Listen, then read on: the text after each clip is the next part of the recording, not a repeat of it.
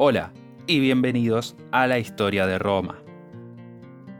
La última vez discutimos los eventos que llevaron al nacimiento de Roma, cubriendo la llegada de Eneas a Italia y la historia de los gemelos Rómulo y Remo. Hoy hablaremos del resto de la vida de Rómulo, su moral cuestionable y su desaparición final del reino de los mortales. Después de que Rómulo fundara la ciudad, se volvió evidente que debía traer pobladores si quería asegurar su supervivencia. Para esto, abrió su ciudad a lo que se podría considerar, siendo muy amables, como personajes pintorescos. Para decirlo claramente, eran un atajo de marginados de la sociedad. Fugitivos, esclavos escapados, deudores, criminales, todos se reunieron en torno al nuevo pueblo para empezar desde cero, y Rómulo los recibió con los brazos abiertos. La primera prioridad, al mejor estilo romano, fue establecer un ejército.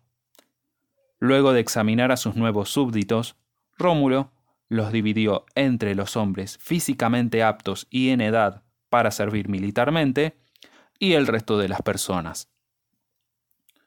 La mayoría de las fuentes concuerdan en que las primeras legiones consistían en 3.000 soldados a pie y 300 de caballería, pero no hay acuerdo sobre si había una sola legión o varias. En estos tiempos, los soldados debían equiparse a sí mismos, así que solo los ciudadanos acaudalados podían enlistarse. Los más ricos sirviendo en la caballería, ya que eran los únicos que podían costearse los caballos. Esto quería decir que los intereses del ejército coincidían, en esta etapa temprana, con los intereses de la sociedad que defendían, al menos con los intereses de las clases altas y medias de esa sociedad. En épocas posteriores, las legiones estarán llenas de soldados mercenarios, cuyos objetivos difieren de los ciudadanos romanos, quienes, hace ya mucho tiempo, habían dejado de luchar por su cuenta. Allí, se plantaría las semillas para las guerras civiles, la decadencia y finalmente la destrucción. Pero por ahora, el ejército de Roma luchaba por el pueblo, no contra él. De lo que restaba de aquellos que no eran llamados a las armas, Rómulo creó un consejo de 100 senadores para ayudarlo a gobernar, ya sea porque ese era el número necesario para su propósito o porque solo había un centenar de hombres lo suficientemente respetables para tener esa responsabilidad. Los descendientes de estas personas se convertirían en la clase patricia de Roma, en constante pugna con la plebe, que eran los descendientes de lo que restaba del pueblo llano. Roma ahora estaba lista para defenderse y gobernarse a sí misma, pero había un solo problema. Casi todos los recién llegados eran hombres. Sin mujeres, el sueño de Roma moriría después de una sola generación. Así que decidieron enviar delegaciones a las comunidades vecinas para solicitar matrimonios mixtos entre los pueblos. Pero a donde fueran, eran rechazados. Ningún padre quería al fin y al cabo que su hija se casase con los romanos, quienes después de todo no eran más que una colección de despreciables marginados. Mientras los romanos guardaban el rencor de este rechazo, Rómulo encontró una forma más segura de conseguir esposas para su gente. Las robarían. Los romanos invitaron a todas las comunidades cercanas a un gran festival para honrar a Neptuno. Tiraron la casa por la ventana, no se ahorraron nada para preparar y promocionar esta celebración. El día pautado, una gran multitud llenó Roma, incluyendo a las famosas Sabinas. Todo iba bien, nadie sospechaba nada, hasta que Rómulo, de repente, dio la señal para que todos los hombres de Roma tomaran a las mujeres visitantes que pudieran echar mano.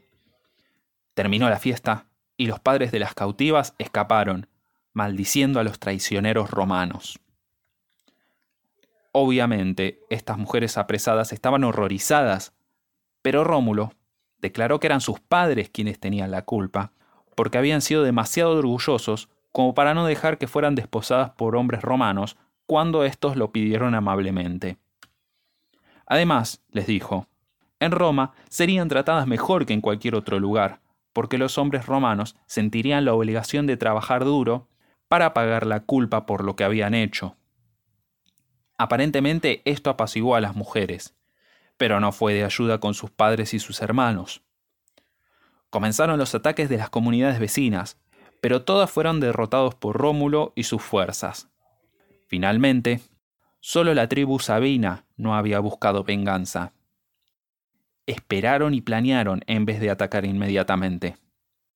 Cuando fue el momento justo, sobornaron a una joven para que los dejara entrar a la ciudadela romana, y la tomaron antes de que los romanos pudieran reaccionar.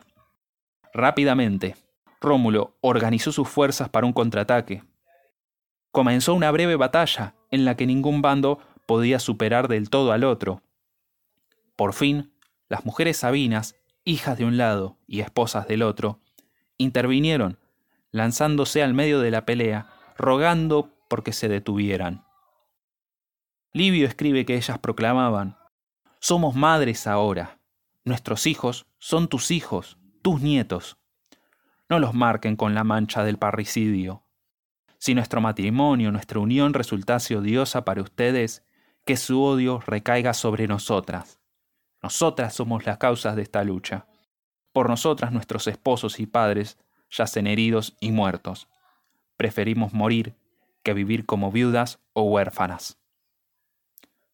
Estos ruegos conmovieron a ambos ejércitos y se firmó la paz, uniendo a romanos y sabinos como una misma entidad política.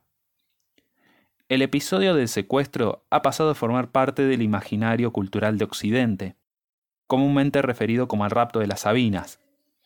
El evento ha sido retratado por innumerables artistas como Nicolas Poussin, Jean-Paul Rubens y Pablo Picasso. Jacques-Louis David ilustró la conclusión de esta historia en su famosa obra La intervención de las Sabinas. Después de la unión entre las Sabinas y los romanos, se llegó a un acuerdo para compartir el poder, y Rómulo aceptó gobernar en conjunto con Tasio, el rey Sabino. Los recién integrados ciudadanos fueron divididos en tres tribus. La primera, de los romanos, la segunda de los sabinos, y la tercera de la población restante, de origen etrusco en gran parte. Se agregaron un centenar más de miembros al Senado, los más destacados sabinos, duplicando el tamaño de la institución. Con el liderazgo así establecido, Rómulo formó la primera gran asamblea ciudadana, la Comitia Curiata. Para ello, Rómulo subdividió las tribus en diez curias, nombrando cada una de ellas por cada una de las sabinas raptadas para honrarlas por su papel en la paz. Cada curia tenía un voto colectivo, unos 30 en total, y la asamblea tendría la tarea de elegir a magistrados varios y promulgar leyes de rutina. Así, se asentó el primer marco constitucional romano, los reyes en la cúspide del poder, pero, desde el principio, tanto los aristócratas como la plebe estaban involucrados en la legislación y las funciones judiciales del Estado. Fue también en este punto cuando las legiones aumentaron su tamaño al doble, llegando a tener unos 6.000 hombres, un número que se mantendría por el tiempo restante de la monarquía. El acuerdo de cogobierno con Tasio duró unos cinco años. Por algún motivo, el rey Sabino asaltó una comitiva de enviados de Lavinio, y cuando llegó a esa ciudad para un servicio religioso de rutina, una turba enfurecida lo mató. Rómulo intentando evitar una guerra con Lavinio, y de seguro alegre por la muerte de su rival, no quiso hacer nada para vengar la muerte de su colega. Los sabinos estaban furiosos, pero temían el poder de Rómulo y su aparente misión divina, por lo que se contuvieron. Rómulo, una vez más, era el indiscutido gobernante de Roma. Por los siguientes cuarenta años, los romanos pelearon con vecinos hostiles, usualmente las ciudades etruscas del norte. Para el tiempo de su muerte, Rómulo había logrado que los romanos fueran una fuerza reconocida en toda la región. Los detalles de su fallecimiento confirman su estatus mítico. Un día, sentado en su trono, Rómulo estaba haciendo un relevo de sus tropas cuando comenzó una tormenta. Se escuchó el sonido de un trueno y una nube envolvió a Rómulo. Cuando se disipó la tormenta, el trono estaba vacío y Rómulo ya no estaba más. Los senadores que estaban a su lado buscaron, pero jamás se encontró a dónde fue Rómulo. Livio comenta que Rómulo siempre había sido más popular con la gente que con el Senado, y es muy posible que haya sido asesinado por los senadores que se encontraban con él. Parte del encanto de Titio Livio es de que busca una explicación más plausible para la muerte de un personaje tan ficcionado. La vida de Rómulo es un mito muy conveniente. ¿Quién fundó Roma? Rómulo. ¿De dónde viene el nombre? Rómulo. ¿Quién organizó las legiones? Rómulo. ¿Quién dividió las tribus, organizó el Senado y comenzó las asambleas ciudadanas? Rómulo, Rómulo, Rómulo. Es posible que las historias crecieran a partir de la vida de una persona real, pero quizás la figura de Rómulo fue creada por la necesidad de dar una respuesta a preguntas que se harían los romanos que vinieran después referidas a su pasado. Es cómicamente iluso pensar que tanto se debería a un solo hombre. Pero cuando miramos la forma en que veneramos el relato de unos padres de las patrias, en cada país americano, quizás tenga un poco más de sentido. Dentro de 500 años, ¿acaso los historiadores contarán cómo San Martín sobrevoló los Andes para destruir a los españoles de la faz del continente y creó la constitución de Perú, Chile y Argentina con su puño y letra? Suena loco, sí. Pero a medida que pasa el tiempo, las sutilidades de los eventos históricos, los detalles, se comprimen en cuentos más simples, Salvo para los historiadores, hay personajes cruciales que son lentamente olvidados por la memoria colectiva. Pensemos por ejemplo en Francisco de Miranda o en Miguel Güemes, todos quienes fueron en su momento vitales para la independencia de todo el continente. Se les rinde homenaje, sí, pero cada vez van siendo eclipsados por grandes figuras como Simón Bolívar o como San Martín respectivamente.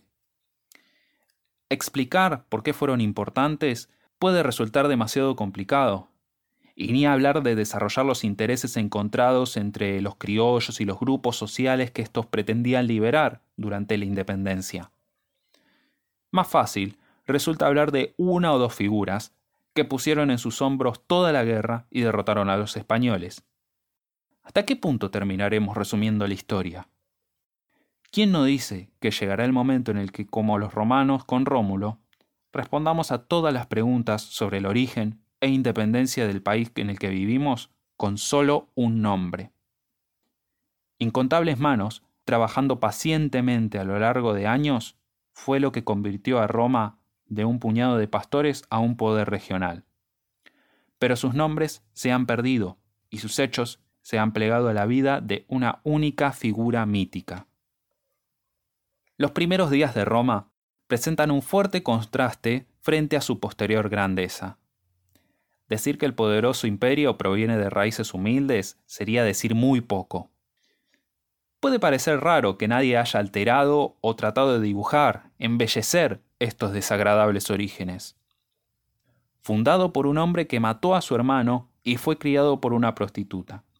Los primeros habitantes de la ciudad eran ladrones, maleantes y mendigos un puñado de hombres tan repulsivos que no podían encontrar mujeres que los tuvieran cerca, y terminaron recurriendo al secuestro. Para protegerse de su crimen fueron a la guerra contra sus consuegros. Sin siquiera un personaje simpático en sus filas, hasta se podría terminar deseando que los etruscos aplastaran a esta turba despreciable y restablecieran algo de decencia en este mundo. Pero los romanos fueron fuertes, y no serían fácilmente conquistados, incluso si eran unos desgraciados. Esta es la moraleja del origen de Roma. Los romanos crecieron y prosperaron, no porque estuvieran en lo correcto o fueran buenos, éticos, morales o los elegidos de Dios, sino porque fueron fuertes y sabían cómo triunfar en la batalla. La ley del más fuerte no sirve para hacer justicia, pero sí puede servir para construir una civilización que dure mil años. Nos volveremos a escuchar la próxima para discutir sobre los sucesores de Rómulo, el despertar religioso de Roma y cómo los romanos echaron a los reyes de la ciudad.